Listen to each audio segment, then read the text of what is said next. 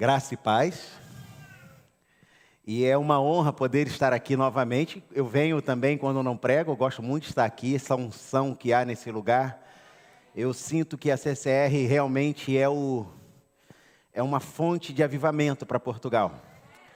E temos tido o prazer de orar com o pastor aqui. Uma, uma vez por semana nos encontramos para orar e clamar pelo avivamento e o fogo desce, irmãos. É algo extraordinário que Deus tem nesse lugar. Essa semana, quando orava com na quarta-feira, ficávamos, estávamos eu, pastor Maurício, pastor Lael estava trabalhando. Eu falei com ele, trabalha. E quando nós orávamos, eu, o Senhor me deu uma palavra de que nós estávamos orando sobre uma semente que foi plantada há mais de 30 anos. Que um servo dele vinha clamando por esse avivamento há mais de 30 anos. Que esse servo hoje está na presença dele mas que nós estamos juntos no mesmo clamor, pedindo o mesmo avivamento. Inclusive me deu assim o discernimento de que aquele aquele principado que dominava essa região, ele está totalmente manietado dessas orações de 30 anos, sabe?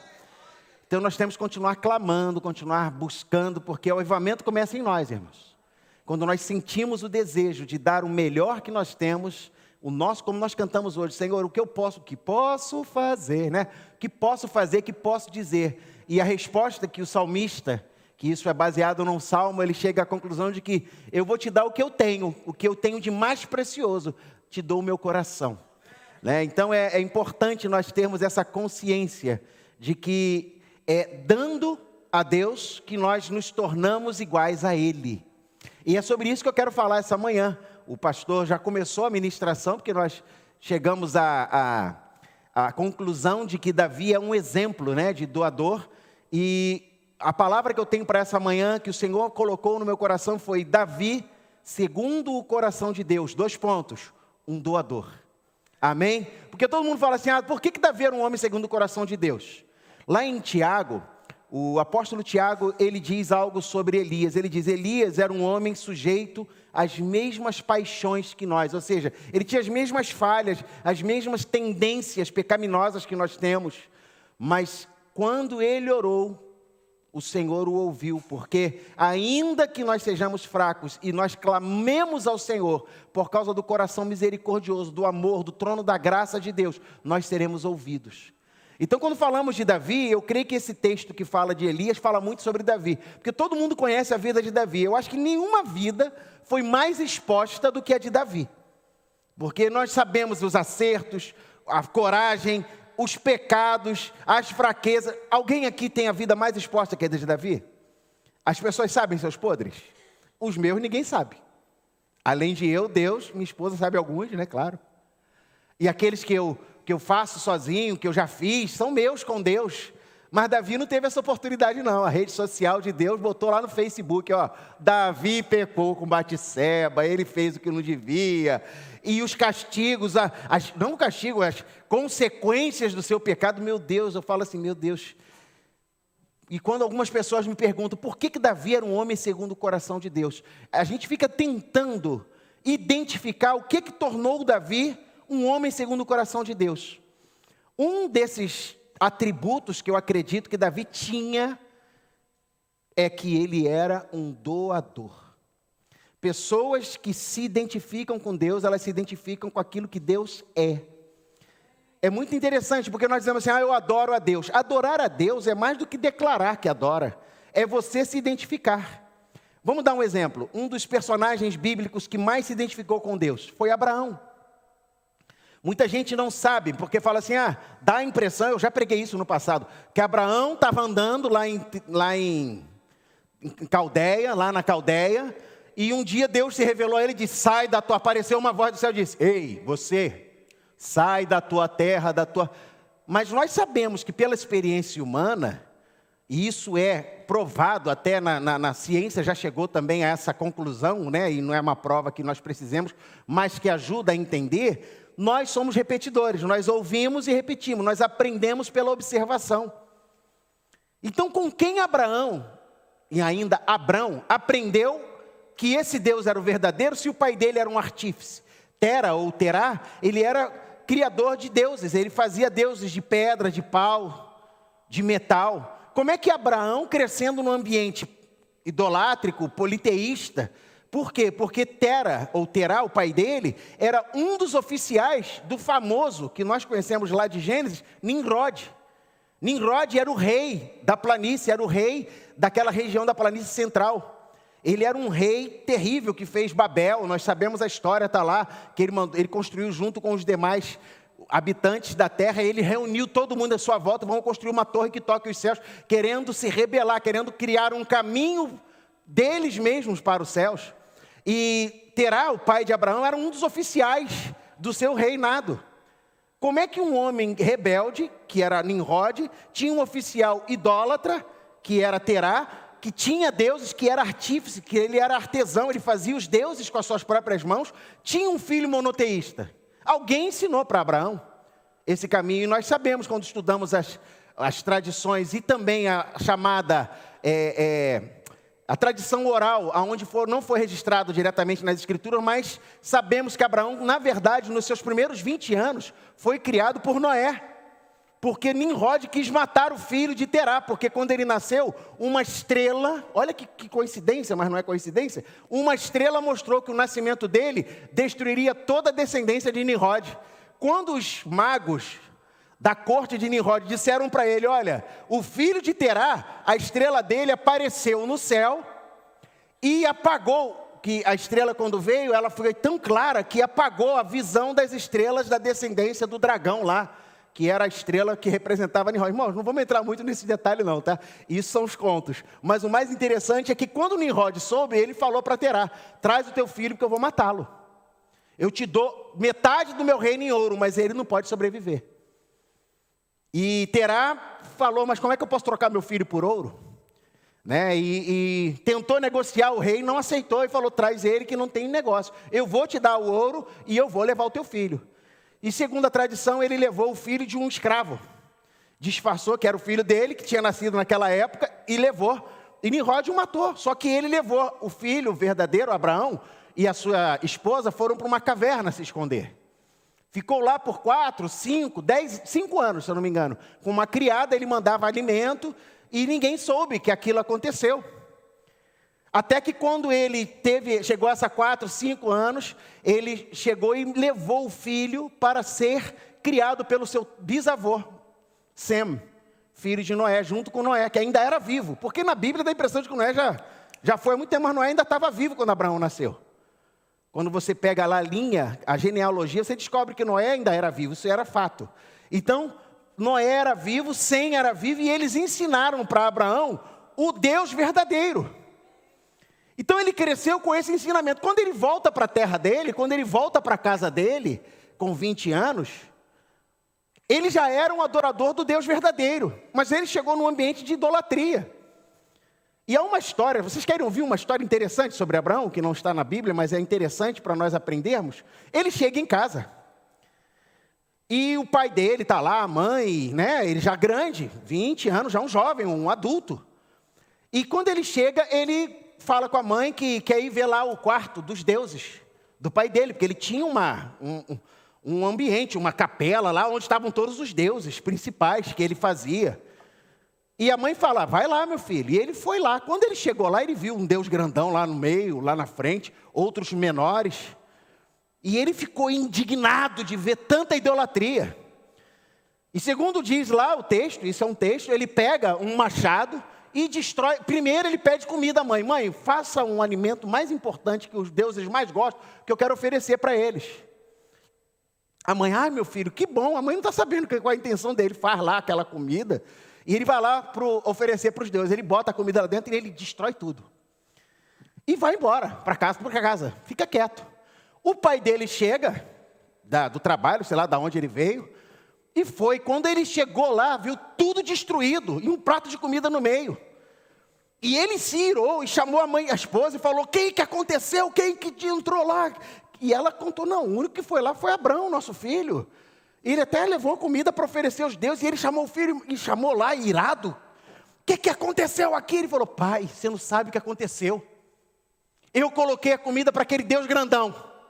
Olha lá, que tá, o machado está até do lado dele, ó. Ele falou que ia comer primeiro. Aí aquele ali foi lá e pegou a comida, aí ele pegou o machado e destruiu ele. Aí começou uma briga e eles mataram um ao outro, pai. O pai se irou, diz o texto. Você sabe que eles são de pau de pedra, isso é mentira! O pai falando. Eles não se mexem, eles não se movimentam. Como é que eles se mataram? Foi você que fez. Ué, pai, mas se você está dizendo que eles são deuses, como é que eles não podem se mexer, não podem falar e não podem fazer? É o senhor mesmo que está dizendo. E claro, o pai não gostou nada. Você fala assim, aí ele se converteu? Não, aí ele se irou. Aí que ele ficou com raiva mesmo. E pegou Abraão e levou para Nimrod, porque aqueles deuses eram encomenda do rei. E levou e denunciou o próprio filho. Quando os adivinhos da corte viram Abraão, viram a luz que emitia na vida dele. E falaram: Esse é o filho de Terá que ele disse que te entregou, rei. E Aí Terá se viu, porque ele estava tão irado que ele não pensou nas consequências da atitude dele. Ele queria castigar o filho por ter destruído seus falsos deuses. Aí Nimrod falou: é, mas ele está vivo? Isso, irmãos, a tradição, tá? Querem terminar a história? Porque você fala onde você vai achar isso? Em outros livros, né? Diz o texto que quando Terá foi pego naquela situação, ele tinha um caráter assim, mais ou menos, né? Ele falou assim: não na verdade, realmente não foi o meu filho que foi sacrificado, mas o meu outro filho, o pai de do que foi atrás de Abraão, do sobrinho, Ló, o pai de Ló, que era o irmão mais velho, bem mais velho, falou: Foi o meu outro filho que teve essa ideia. E ele jogou o outro filho na fogueira, irmãos. Aí mandaram chamar o, o, o Amrão lá, o, o, tem até o nome da cidade que depois eles vão, que parece com o mesmo nome, e chama o irmão mais velho de Abraão, e ele não tem o que falar, o pai olha para ele e ele diz: Você que entregou o outro no lugar do seu irmão, e ficou aquela confusão. E o rei falou: Manda os dois para a fornalha. E eles já tinham essa coisa da fornalha de Nabucodonosor, já é antiga em Babel, que era uma fornalha de sacrifício. Acendam a fornalha, disse o rei Nimrod, aqueçam ela e nós vamos sacrificar os dois. Aí Terá se viu numa situação, ver os dois filhos serem mortos por causa da indignação dele, da ira que ele causou, mas ele não tinha mais como fazer, o rei determinou.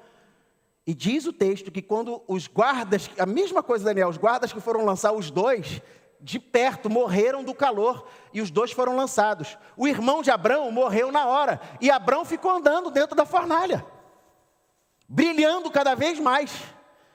O rei foi, chama, foi informado: olha, o, o mais velho morreu, mas Abrão está lá andando, dentro da fornalha.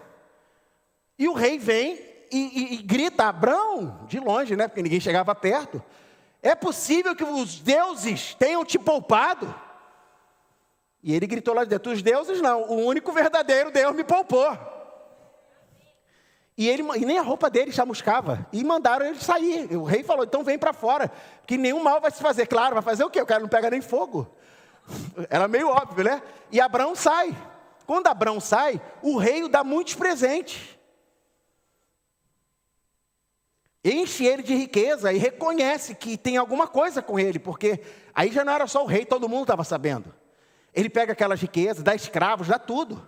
Ele volta para casa e aí Deus se apresenta a Abraão e diz: Sai da tua terra, da tua parentela, deste lugar, porque eu vou te mostrar uma nova terra para onde eu vou te levar. É tremendo quando você pega essas duas histórias e junta e você descobre que Abraão conhecia o Senhor porque alguém ensinou a ele o caminho do Senhor.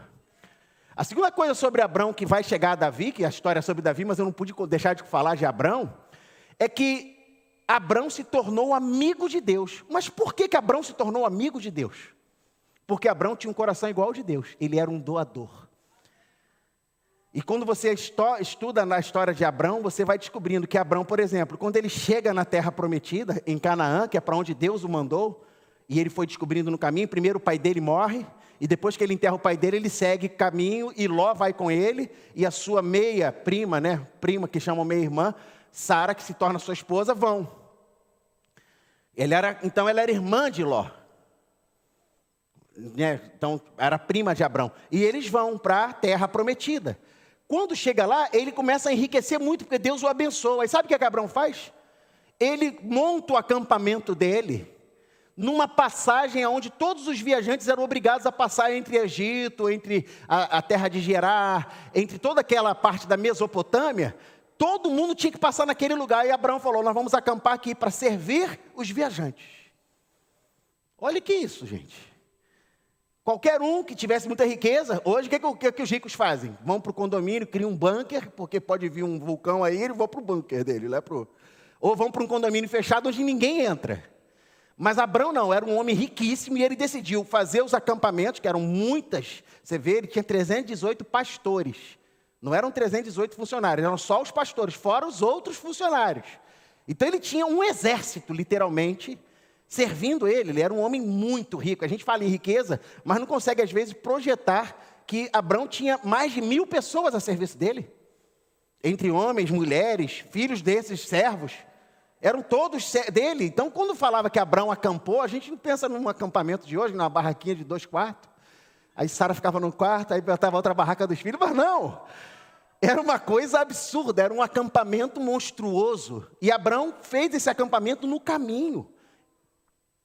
E as pessoas que passavam ali, viajantes, pobres, isso está registrado, tanto pobres quanto nobres, Abraão os tratava com a mesma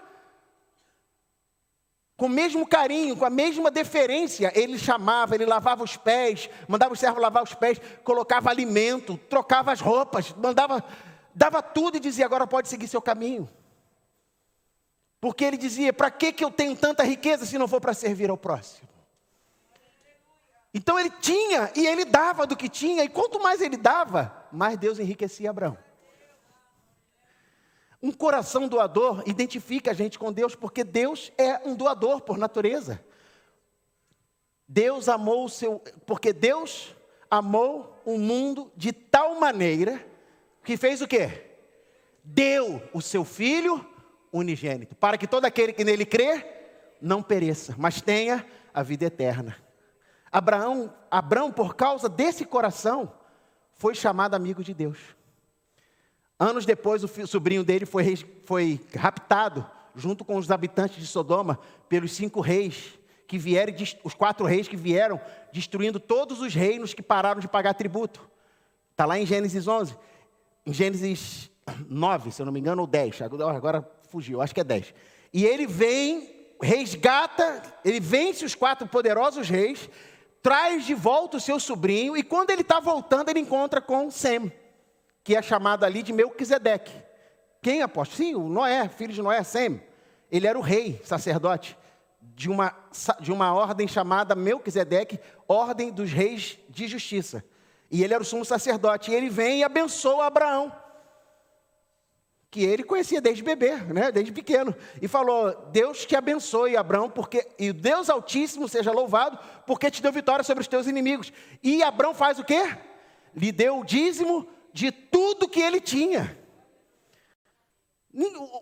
O Melquisedeque não pediu nada. O, o, o, rei de justiça, que era rei de Salém, rei de paz, ele, você vai ver que isso é uma chave de interpretação, uma chave bíblica tremenda. Ele não pediu nada, mas Abraão tinha um coração doador. E ele deu. Gente, uma coisa é o dar o dízimo de um salário. Agora soma o valor da tua casa, o valor do teu carro, de tudo que você possui, de todas as roupas, de cada móvel. Junta tudo. Junta, quanto vai dar? Ele pega o dízimo disso tudo e dá. A Bíblia não diz que ele deu dízimo do que ele conquistou na guerra. Ele deu dízimo de tudo o que possuía. Em outras palavras, o dízimo dele enriqueceu mais ainda ao rei Melquisedeque. Que a gente vai chamar de Melquisedeque, apesar de eu ter essa opinião, isso é uma opinião minha, que é sem, mas aí são estudos muito que não dá, detalhe, não dá tempo para falar. Mas a questão é que ele dá a Melquisedeque, porque o coração dele era doador. Quando Deus lhe pediu seu filho, amado, da promessa que Deus deu a ele fora do tempo que um filho poderia nascer, como é que Deus vai me pedir uma coisa que ele me deu? Ele podia desconfiar daquele pedido, mas ele foi lá e deu o seu filho. Por isso que a Bíblia diz que por causa do coração de Abraão, ele foi chamado amigo de Deus. Amém? Então fala para o teu irmão, você quer ser sua serva ou você quer ser amigo? Amém? Se você quer ser amigo de Deus, o que, que, que, que torna uma pessoa amiga da outra? Ó, eu gosto de pescar, o meu amigo gosta de jogar bola. Eu gosto de música de fado, né? e ele gosta de rock pop. Eu gosto de peixe e ele é vegetariano. Eu gosto de carne, ele gosta de, de, de, de ele é vegetariano. Sério, essa amizade tem qual, qual a chance dessa amizade prevalecer? Não é porque nós não podemos ser amigos, é porque nossos interesses são tão diversos que, por exemplo, a gente, eu não vou querer comer no restaurante vegetariano, eu quero ir na churrascaria. Aí ele vai, vai ficar comendo salada, vai, mas vai ficar incomodado de ver todo mundo pegar aquela carne e sair sangue, assim, não vai aguentar. Aí ele vai me chamar para pescar e meia, meia hora eu já estou entediado que o peixe não bate. Mas quem gosta de pescar fica cinco horas sem pegar peixe e fala assim, que delícia.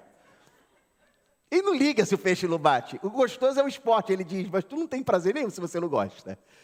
Mas quando ele vem para jogar bola comigo, ele fala, isso é muito chato ficar correndo atrás de uma bola, porque ele não liga para aquilo.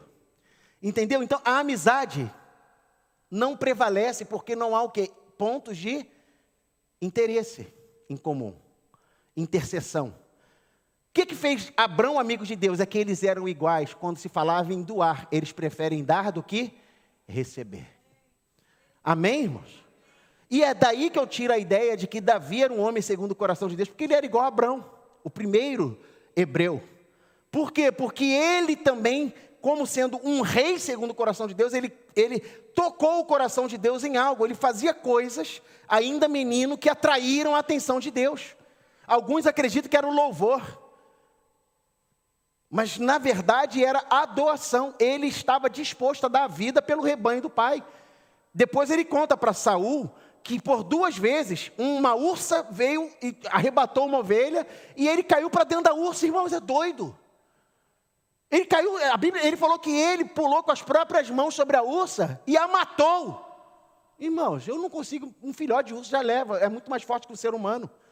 Ele pega uma ursa adulta e ataca ela com as mãos. E vence. E ele diz que uma outra vez veio um leão e arrebatou uma ovelha, e ele, com as próprias mãos, matou o leão. É alguém que estava disposto a morrer por uma ovelha. Amém? Então, a doação é algo muito mais do que ser ofertante, é algo que, eu, que é uma natureza que nós precisamos desenvolver para nos identificarmos com Deus.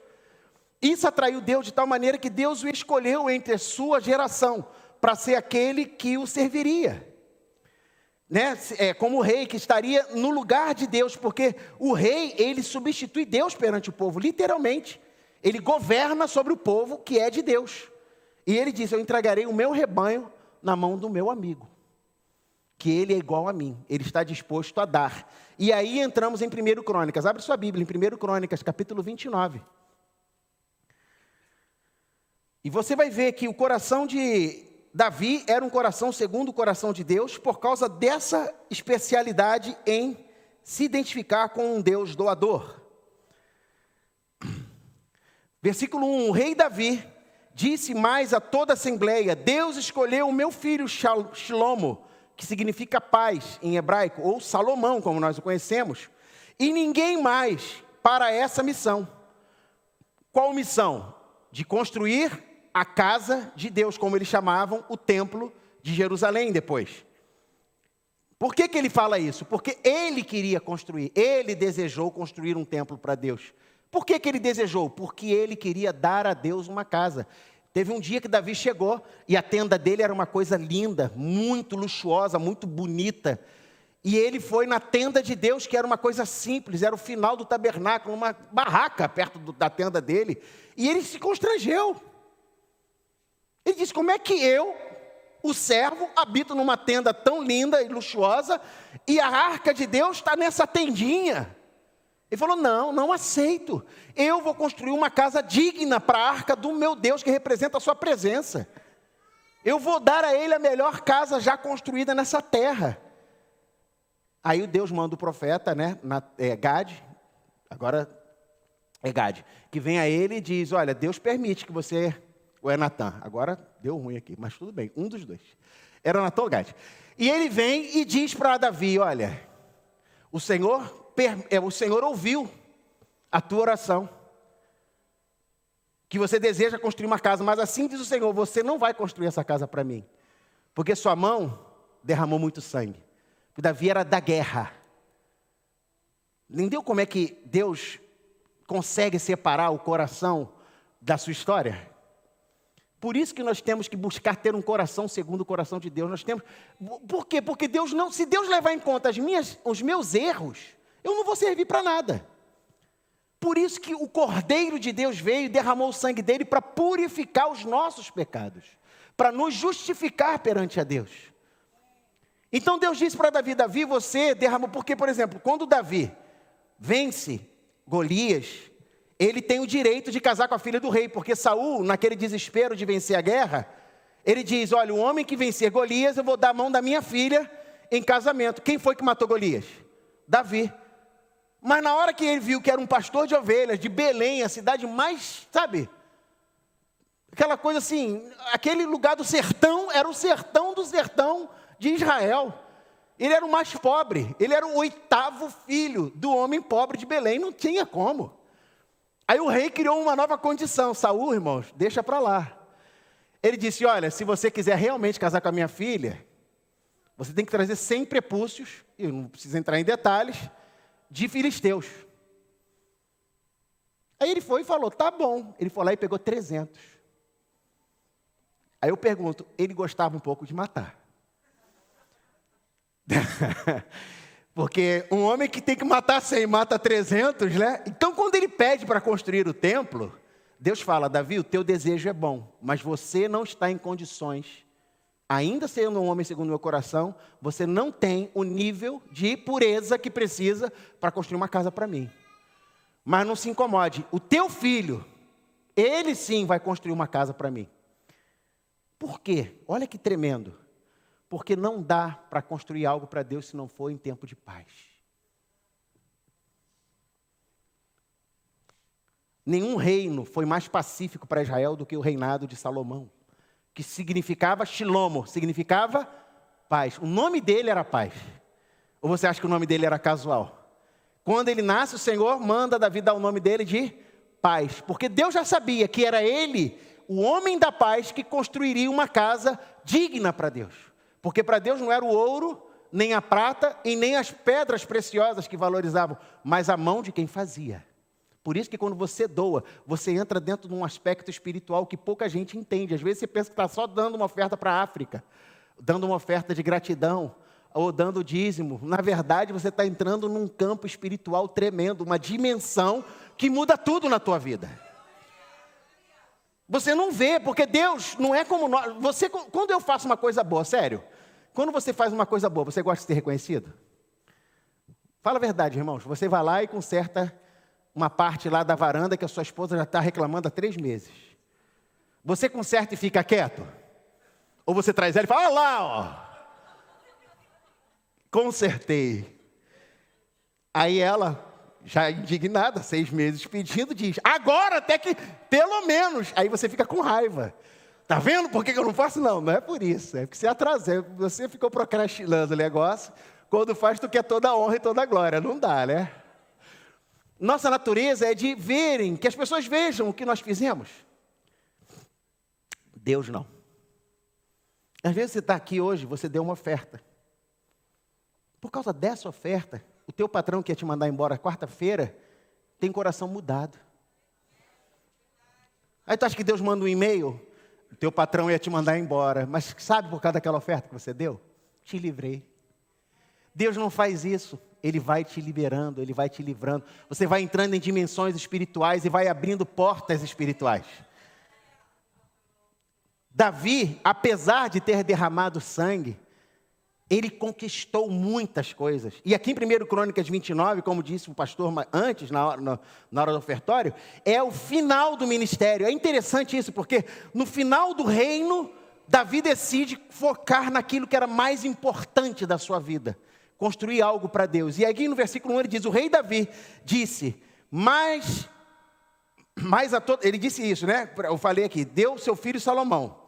Deus escolheu o meu filho Salomão e ninguém mais para essa missão. Aí eu expliquei por quê. Contudo, ele é jovem e inexperiente para realizar uma obra. Ele era um garoto ainda, ele era um menino.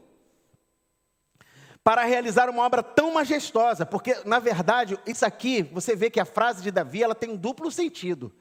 Ele sabe que o escolhido é Salomão, Mas Salomão ainda é muito menino. E o problema é que assim, ele não ia ver. ele viu que o tempo dele estava chegando. Então era meio que uma confissão de lamento. Ele ainda é muito inexperiente para uma obra tão majestosa. Não dá ainda para Davi. Quer dizer, para Salomão, eu não vou conseguir ver a obra que Salomão vai fazer. Porque o desejo de Davi, ele canta isso nos Salmos. É, nós cantamos, né? Com, uma, com amáveis são os teus tabernáculos, Senhor dos exércitos. Eu prefiro um dia na tua casa do que mil em palácios. Como se a casa de Deus não tivesse sido construída? Porque Davi almejava e amava a casa de Deus mais do que a sua própria casa. Irmãos, isso é uma lição de doador. É aquele que se importa mais com as coisas espirituais do que com as materiais. É aquele que busca primeiro o reino de Deus e a sua justiça. E as outras coisas todas são acrescentadas. Então, quando ele diz isso aqui, ele está fazendo um, um, um, tipo de lamento. Ele diz: assim, Meu filho ainda não dá para construir essa obra tão majestosa, muito grande ainda para a idade, ele ainda é experiente. Este palácio não é para homens, mas para servir como casa do Senhor, uma casa ao nosso Deus. Aí ele continua: com todas as forças. Eu gosto desse texto, eu estou lendo a King James, tá? Você está vendo que a tradução está um pouco diferente, mas é que eu estou lendo na King James. Ele diz assim: Com todas as forças eu preparei para o templo do meu Deus todo ouro para as obras de, de ouro, prata para as de prata e bronze para as de bronze, ferro para as de ferro e todo suprimento da melhor madeira para as de madeira, assim como pedras de berilo, ônix, engaste, de ornato, pedras de várias cores, turquesas, todo tipo de pedras preciosas e muito mármore. Gente, tem noção da riqueza que está contida nesse versículo? Quase todos nós, quando falamos em riqueza, nós ficamos pensando na nossa poupança, né? Eu sou um grande investidor. Traduzindo, eu sou um grande retentor de recursos. Né? Eu sou um grande investidor, eu sou uma pessoa que planeja o futuro. Aprendi com o meu tataravô que quem guarda tem. Aí ele guarda milhões. Seu nonô, lembra da novela? Botava cadeado na, na geladeira. Nonô Correia. e ele guarda, guarda, guarda. Aí ele morre, fica tudo aqui. Os filhos saem na briga por causa daquela coisa que ele deixou que só dá é guerra. Porque ele não compartilhou aquilo que foi dado a ele. Se a riqueza não for para ser compartilhada, ela não tem valor. Se ela não tiver um propósito para servir a Deus, você sabe o que, que acontece? Nós vimos aqui um vídeo do, da África. Eu estava conversando com o pastor esses dias e ele me contou uma coisa que ele falou para mim como se fosse normal na vida, na cabeça dele, mas para mim aquilo impactou profundamente. Ele falou: lá na África, se você dá uma bicicleta para o pastor, o pastor vira a elite da aldeia. Que uma bicicleta com farol é um Rolls Royce, irmãos. Anda à noite com um farolzinho dele na estrada. Eu, claro, ele me contando isso e eu vendo os leões. E o pastor lá passando, né, como secto de anjos na pista. Andando 100 quilômetros à noite de bicicleta, cheio de predador em volta. Os predadores falam, aquele homem ali está guardado, né?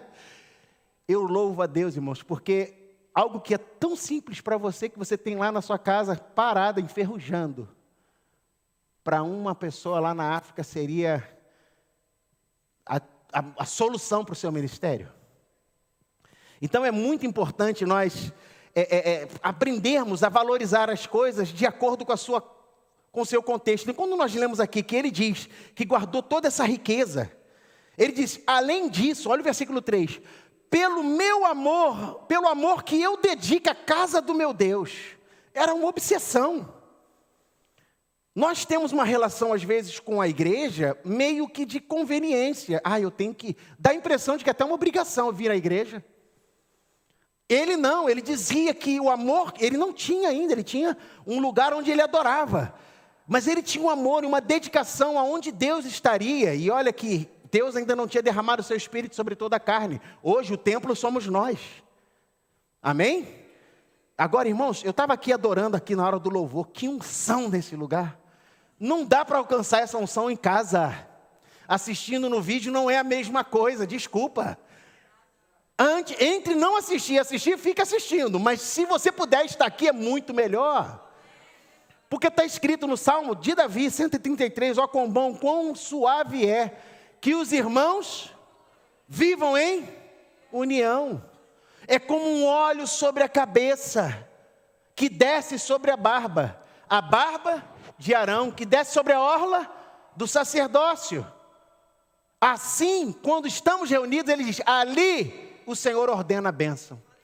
Então você que está em casa vai receber uma bênção que nós recebemos aqui, mas vamos dizer, o óleo primeiro cai sobre nós, para depois chegar em você. E você sabe que se você pega uma, um azeite, vamos botar assim, bacalhau, posta em MSC. Aquela MSC é dessa grossura, né? Aí tu bota o azeite. Aí ele vai sobre o bacalhau e vai derramando. Qual parte vai ter mais azeite? A de baixo ou a de cima? A de cima. A de baixo vai tocar e vai para o prato. Se você virar o bacalhau assim, embaixo está sem azeite. E em cima tem. Então, assim, você que está em casa vai receber um pouco desse azeite, mas quem está aqui vai receber ele todo. Já vai ter passado nele todo, vai ter molhado ele todo. E não estou dizendo que é menos, eu estou dizendo que é um azeite, há uma ordenação na comunhão. E Davi sabia disso, por isso que Davi amava estar na presença da arca. E ele amava a casa de Deus, que ainda ia ser construída, ele a amava sem tê-la. Ele diz: além do meu amor que dedico à casa do meu Deus, quero neste momento doar do meu tesouro pessoal. Ou seja, tudo que você leu naquela lista foi Davi que conquistou em guerras, em batalhas, outros povos, outras nações, de tudo que ele conquistou, ele tinha direito a uma porção. Como rei, depois você lê lá na cidade da esposa da pastora, da cidade de Keila, tem uma, onde ele estabelece a lei da presa. Que é para quê? Para que quando se conquista, como vai ser dividido entre os guerreiros e entre as pessoas que participaram. Os que ficaram guardando receberam uma porção e os que foram à frente receberam uma outra porção. Então, ele, ele, todas as conquistas davam ao rei o direito, assim como aos soldados, uma parte e uma outra parte era reservada para o Senhor. Então, essa riqueza toda de conquistas nós vemos no versículo 2. Só que quando chega no versículo 3, ele diz assim: Agora eu vou dar do meu tesouro, e não do tesouro que pertence já ao Senhor, que eu já separei para o Senhor. Agora eu vou dar do meu. Isso a gente não faz. Porque você já deu o dízimo, como é que eu vou dar oferta para a África? Já dei a minha contribuição, lá vem o pastor de novo com esse negócio de outra oferta, todo domingo é uma nova. É isso que Davi está fazendo, ele diz, eu já dei, mas agora eu vou dar do meu. Mas peraí, o que ele deu não era do dele também? Era. Mas quando você está dando ao Senhor, você não fica fazendo conta, você vai dando. Porque, como disse o pastor muito bem, é da tua mão que te damos, Senhor. Não tem quando o seu filho. Você não dá oferta para o seu filho dar oferta? Sim ou não? Aí você dá oferta para o seu filho dá oferta. Aí você dá o dinheiro ao seu filho para ele comprar um presente no dia dos pais para você. Eu que comprei, pai. É, meu filho. Lá dentro você está, o dinheiro é meu, né? Mas você fica achando que tem menos valor porque o dinheiro saiu do seu bolso? Ou tem o mesmo valor como se ele tivesse gastado do, do trabalho dele? Está entendendo como é que Deus olha para nós? Quando nós damos algo a Ele, Ele sabe que vem da mão dele, mas Ele se alegra por causa do nosso coração que se identifica com o dele. Que estamos dando a Ele do que já é dele. Como o nosso filho nos dá um presente no dia das mães com o dinheiro que a mãe deu para ele de mesada. Mas ela se alegra como se aquele presente tivesse sido, o garoto saiu, capinou um quintal lá da vizinha, ganhou um dinheirinho, saiu sangrando a mão. Meu filho fez esse sacrifício por mim, né? Assim que a gente vê, foi você que deu dinheiro, ele foi lá, você viu até ele comprando. Mãe, fica aqui não que eu vou comprar um negócio. Só que eu não posso dizer que é para uma amiga minha. Tá, meu filho. A mãe fica tão maluca que ela finge assim: não é para mim, não é para mim. É uma relação de amor, a relação de amor não leva muito em conta a origem. Então, quando você dá a Deus, Deus te olha assim, Ele sabe que vem da mão dele, mas Ele se alegra em que você o, o sirva. E diz o texto que Ele diz: Eu, eis, portanto, que ofereço 135, na sua está em talento, aqui na King James está em toneladas. Eu dou 135 toneladas de ouro puro. Eu não quero nem fazer conta, irmãos. Eu passei esses dias ali numa, num shopping, aí tinha lá, compra o ouro. Aí eu fiquei conversando com a menina. Falei, como é que está aí o preço? Ela, ó, você pode comprar essa moedinha aqui. Eu quanto? Ela é 423 euros a moeda da Libra, a Libra em ouro. Mas é ouro 22. O ouro que, que Davi está dizendo aqui é ouro 24, irmãos. É o 999,99 de pureza. Que era o ouro que ele está dizendo aqui. 135 toneladas, um grama. Essa moeda, a Libra, ela tem, acho que 2, alguma coisa, gramas. Não é isso? É isso. 423 euros. Mil gramas, 423 vezes mil. Não, bota 400, 250 que está o grama. 250 euros. Mil gramas. 250, mil euros. É um quilo. Mil quilos é uma tonelada. Bota mais três zeros. 250 milhões de euros, uma tonelada de ouro. Ele deu Cento, eu não vou fazer mais a conta, acabou minha capacidade matemática. 135 toneladas de ouro puro, que não é o de 250 euros. É mais. Se você souber fazer conta, faça aí. 250 vezes 135 mil. Em ouro. Depois ele diz: ofereça 135 toneladas de ouro puro de Ofir 245 toneladas de prata já refinada, ou seja, já tirada das impurezas, chamada prata pura, que você não acha em nenhuma casa de ourives aqui. Já refinada, até acha, mas é muito caro. 250 toneladas e para o revestimento, aí que você entra em crise, para revestir a parede. Você não boça? Não está cara a massa? Tá cara a massa para emboçar? E depois emassar, antes, porque o pintor fala, não, tem que emassar. Você fala, meu Deus, esse cara gasta material, meu Deus. Aí ele vai emassar, a massa é cara, massa acrílica. Depois que ele vai pintar, sabe o que, que eles emassaram? Ouro e prata. Para revestimento da casa. Davi estava sonhando os sonhos de Deus. Ele falou: não, não vamos fazer uma casa com parede nós vamos botar pedra e vamos emassar tudo com ouro e prata. E tinha que ser em toneladas, porque isso não dá para fazer com, com quilos. Né? Eu não quero nem imaginar. Eu fico, minha irmã, eu viajo muito, por isso que eu não posso pregar sobre esses textos, porque eu já estou aqui imaginando a fundição, sabe? A, um, quando vai criar o pó do ouro, para misturar com o quê? Para botar na parede, para pegar a liga. Eu fico assim, tentando imaginar. Pois os trabalhos em ouro, em prata e para todos os objetos arte produzido pelos artesãos, agora, quem hoje está igualmente disposto a ofertar, ah, sim, perdão. Aí ele diz que essa, essas toneladas todas de ouro e prata, ele está dando do tesouro pessoal dele, está tirando da casa dele, do filho dele, dos netos dele e dando para a casa do Senhor. Isso nós não fazemos, porque nós dizemos, não, Primeiro a família, então eu vou deixar para os filhos e netos. Só que eles brigam por causa daquilo, porque em vida eu não tive a preocupação de já deixar tudo declarado. Então, se você tem riqueza para deixar para os seus filhos, pelo amor de Deus, não morre para deixar eles falarem com o advogado para pagar uma fortuna de inventário. Faz logo. Pega uma parte desse dinheiro que você já guardou e já faz o inventário em vida. Você pode fazer isso. Você vai gastar agora. Eles amanhã vão ter que passar anos para receber isso. Agora, se você fizer, você foi e já deixou tudo armado. Não tem nem como brigar. Davi ainda fez melhor. Ele falou: sabe uma coisa? Vou deixar para eles, não. Vou lá para a casa do Senhor. Porque eu já ensinei a eles como é que é para ser abençoado. E a verdade é que Salomão, quando recebe a revelação de Deus, pouca gente entende. Mas antes de Deus aparecer a Salomão, todo mundo conhece a parte que Deus aparece a Salomão e diz: Me pede o que quiseres e eu te darei seja riqueza, fama, o que você pedir eu vou te dar.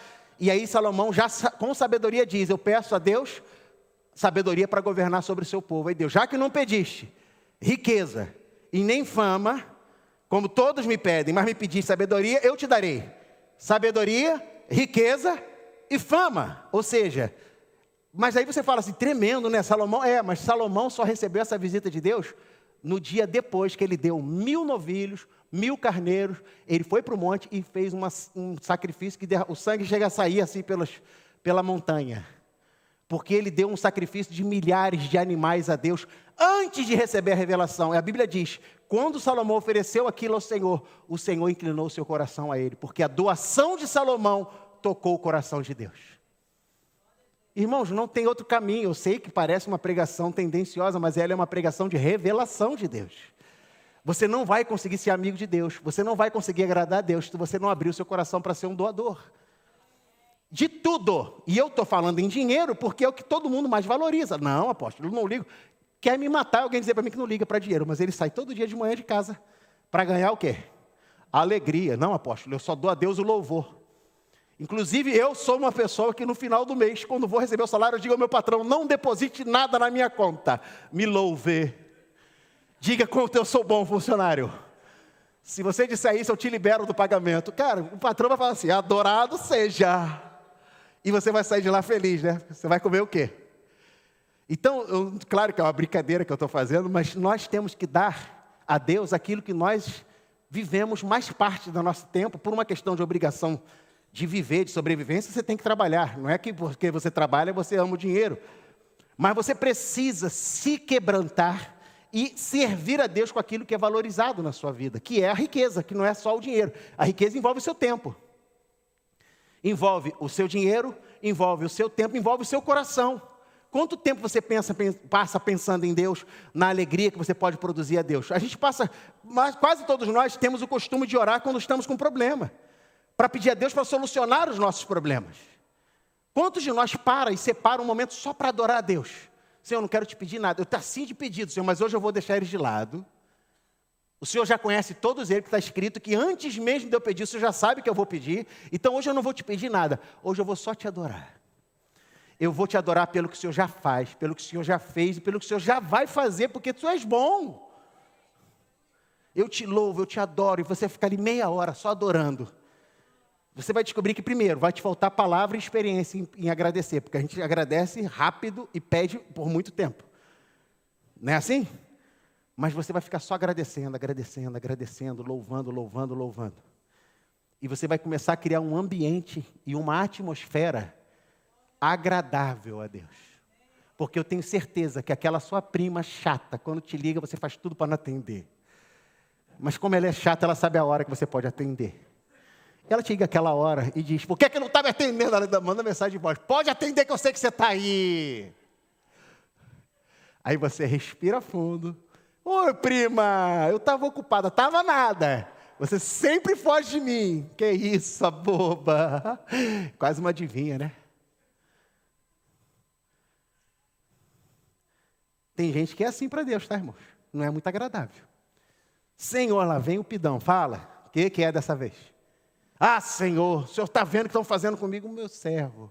Eu já não te disse, eu não mandei o meu profeta, eu não te falei na minha palavra que vocês vão ser perseguidos, mas que vocês exultem. Ah, Senhor, mas está difícil. Ah, meu servo. Aí tem outro filho do lado de você, foi criado pelo mesmo pai. Ah, Senhor, Obrigado pelas perseguições, porque elas têm me mantido alerta. Sabe de uma coisa? O Senhor tem me guardado, eu estou vendo teu livramento. É, meu servo. Com quem é mais agradável conversar, irmãos? Com um pidão chato ou com que passa pela mesma coisa e sabe lidar com aquilo? Para você, com quem você gosta de conversar? Com quem vive reclamando? Tem gente que, irmãos, você para do lado da pessoa, a pessoa te, diz, te arranca toda a tua energia. Oh vida, oh céus, oh azar. Lembra da, da hiena, né? Quando acaba a conversa, tu sai dali murchinho. Você ah, me dá água. Põe um pouquinho de açúcar. Vou dar uma energia.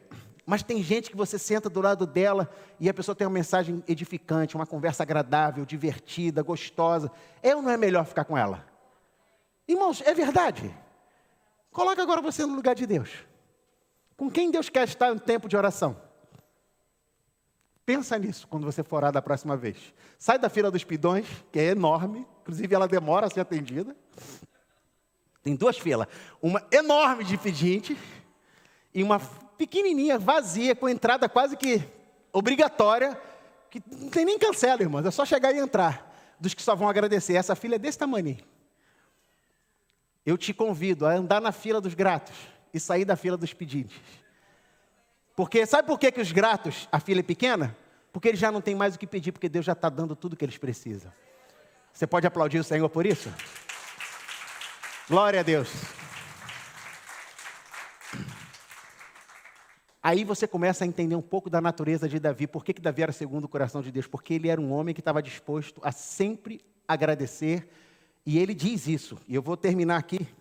Ele diz assim, no versículo 5, ele conclama para os é, agora quem está igualmente disposto a ofertar suas dádivas ao Senhor, como eu, então os chefes das famílias de líderes das tribos de Israel, os comandantes de mil, os de cem, os oficiais encarregados da obra do rei, deram do que possuíam com generosidade e alegria para os trabalhos de construção do templo de Deus. Eles doaram 175 toneladas de ouro, 10 mil moedas de ouro, 350 toneladas de bronze, 3.500 toneladas de ferros, 3.500 toneladas.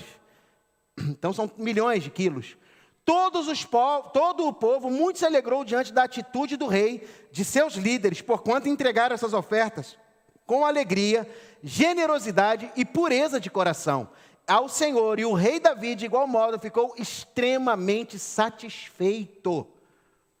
Esses três princípios que eles cumprem aqui, né, os três motivos para ofertar, que está aqui nesse versículo 9, é, eles dizem que eles deram com alegria. Qual foi a segunda coisa? Generosidade. E terceiro, pureza de coração. Quer dizer, eles não estavam fazendo conta. Eles não deram e ficaram vendo se a obra que falaram que ia fazer ficou do jeito que ia fazer para ver se a oferta foi usada. Eles deram com pureza, eles disseram: olha, está aí. E o texto diz que eles deram uma. A doação foi tão grande que alegrou o coração de Deus. Mas por quê? Porque eles abriram o coração da riqueza. Lá no futuro, Jesus, ele declara isso: ou adorarás a Deus, ou as riquezas. Diga para o seu irmão: a, única entidade, o único príncipe que tira a adoração de Deus, fala assim: o único príncipe que tira a adoração de Deus é Mamon. O pessoal fala assim: não, Satanás é. Irmãos, Mamon é muito mais poderoso que Satanás. Porque 99% da população mundial vive servindo a mamon. Só aqueles que adoram a Deus derrubam mamon do seu trono. Por quê? Porque a única coisa que derruba mamon é servir a Deus com a riqueza que mamon diz pertencer a ele.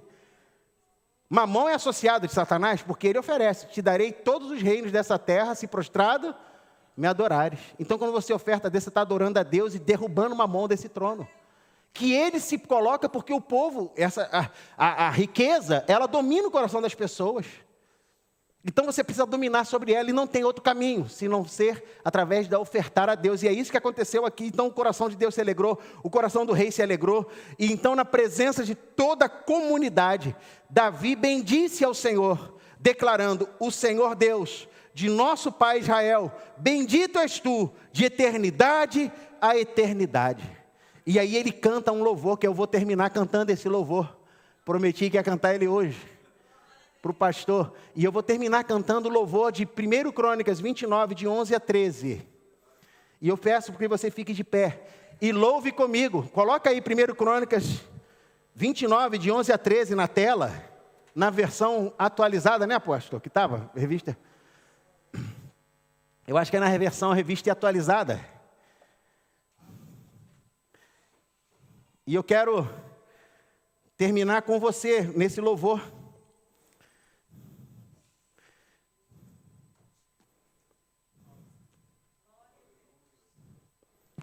Nós acabamos no versículo 10, e aí ele começa a dizer: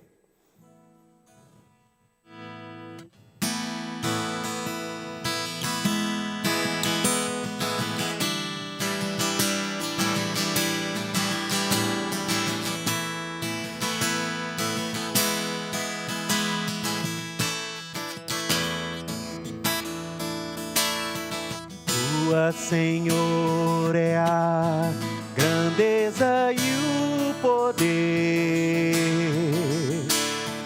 a honra, a vitória e a majestade. Porque teu é tudo, quanto há no céu e na terra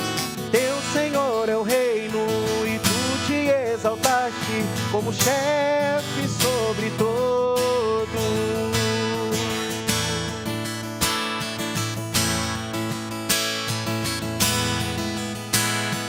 Tua, Senhor, é a grandeza e o poder,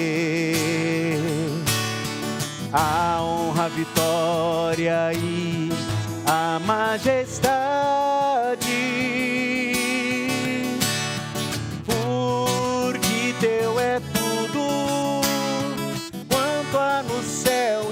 Na terra. Teu Senhor é o reino e tu te exaltaste por chefe sobre todos. Riqueza e glória vem de ti, tu dominas sobre tudo. Na tua mão a força e poder, contigo está o engrandecer e a tudo dar força.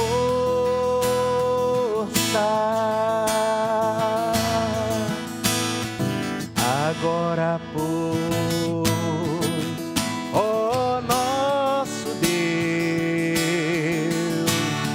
graças te damos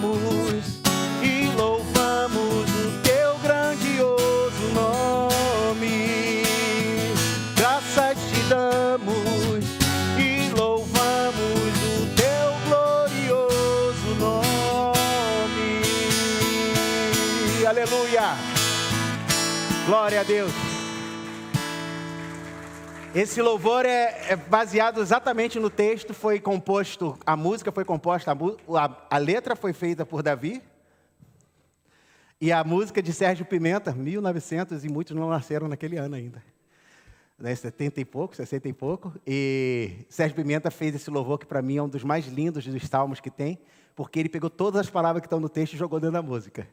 Mas ele pegou essa palavra porque o Deus que nos deu, e ele termina, né, o texto termina dizendo isso em 1 Crônicas 29, 15. Ele diz assim, 14 a 16: Entretanto, quem sou eu e quem é meu povo para que pudéssemos contribuir tão generosamente e com tanta alegria como estamos fazendo? Ora, tudo vem de ti, e não, nós não somente, tão somente, perdão, e nós tão somente entregamos a ti o que já é teu. Diante da tua presença somos estrangeiros e forasteiros, como nossos antepassados. Os nossos dias na terra são como uma sombra, sem esperança alguma. Mas, ó Senhor nosso Deus, toda essa riqueza que doamos a fim de construirmos uma casa em honra ao teu nome santo vem das tuas próprias mãos, e todo esse tesouro pertence a ti. Amém? O dia que você consagrar toda a tua casa, toda a tua riqueza a Deus, você vai entrar num novo nível de, de crescimento financeiro. Porque você vai descobrir que a grande fonte de riqueza não é a Wall Street, nem a Bolsa de Valores, nem o Bitcoin. A grande fonte de riqueza chama-se servir a Deus com as suas finanças. E aí você vai entrar na maior dimensão de riqueza que existe, porque Ele é o dono do ouro e da prata. Então, ao invés de ficar recebendo os trocos que o mundo vai trocando, destrocando, você vai direto na fonte e recebe direto de Deus. Amém? Que Deus abençoe. Vamos orar? Glória a Deus. Glória a Deus. Vamos orar, vamos agradecer a Deus. Senhor, muito obrigado pelos teus ensinamentos. Muito obrigado pela tua palavra. Muito obrigado porque tua é a riqueza, a grandeza, o poder, a honra, a glória, a majestade. Tu dominas sobre tudo que há no céu e na terra, porque teu é o reino e tu já te exaltastes como chefe sobre todos os chefes de toda a história. E nós, Senhor, clamamos que venha esse teu reino sobre a nossa casa, sobre as nossas finanças, sobre a nossa família, sobre o nosso ministério, que a CCR continue crescendo para a honra e glória do teu nome e que teu espírito multiplique sobre nós a tua misericórdia, a tua graça. Em nome de Jesus nós oramos e o povo de Deus diz: Amém. Amém. Glória a Deus. Glória a Deus. Ele é fiel. Amém. Amém. Alguém quer falar uma coisa aqui, né? Raridade. Shalom, irmãos.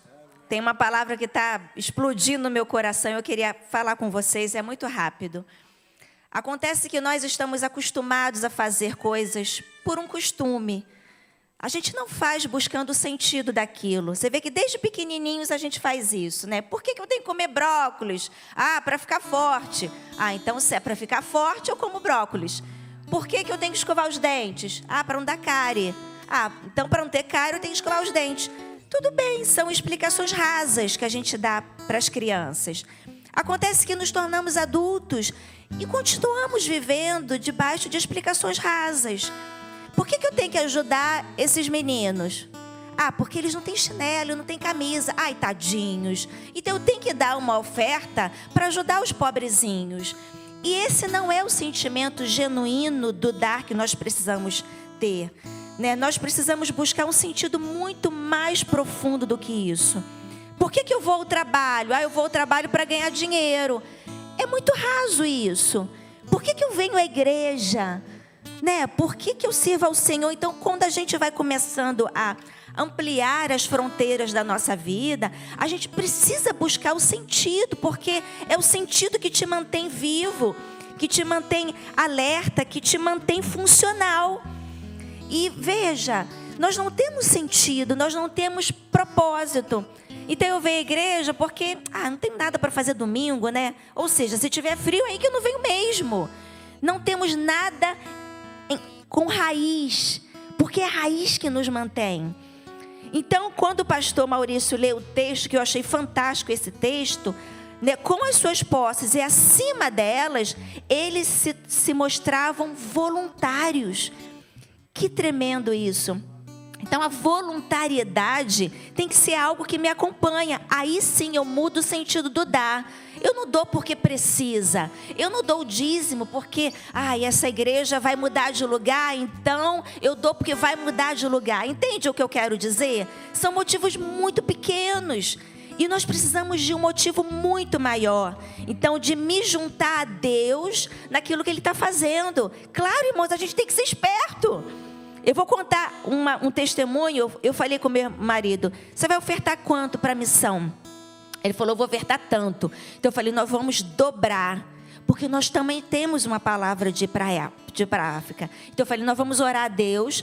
Porque em cima dessa nossa bênção, nós também vamos ser abençoados. Porque um dia vamos para lá. Entende o que é ser esperto? Não tem problema ser esperto, não, tá, irmãos? É ser esperto para o bem. Porque nós temos que nos aliançar aquilo que Deus é. Essa é a única fonte de riqueza e de tudo. Se Deus está caminhando para lá, eu de forma nenhuma vou caminhar contrário. Eu, no mínimo, tenho que seguir os passos. Então, é ser, ser voluntário, ser generoso, aprender a dar é, é sobre motivos muito mais profundos do que aqueles que um dia aprendemos na infância.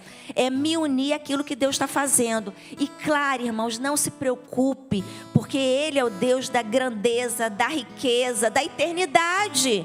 É claro que Ele vai cuidar da minha saúde. É claro que Ele vai cuidar da minha casa. É claro que Ele vai cuidar do meu amanhã. Eu não sei o que vai acontecer com Portugal, com o Brasil, com o mundo. O que eu sei é que eu estou no esconderijo. No esconderijo ninguém me acha.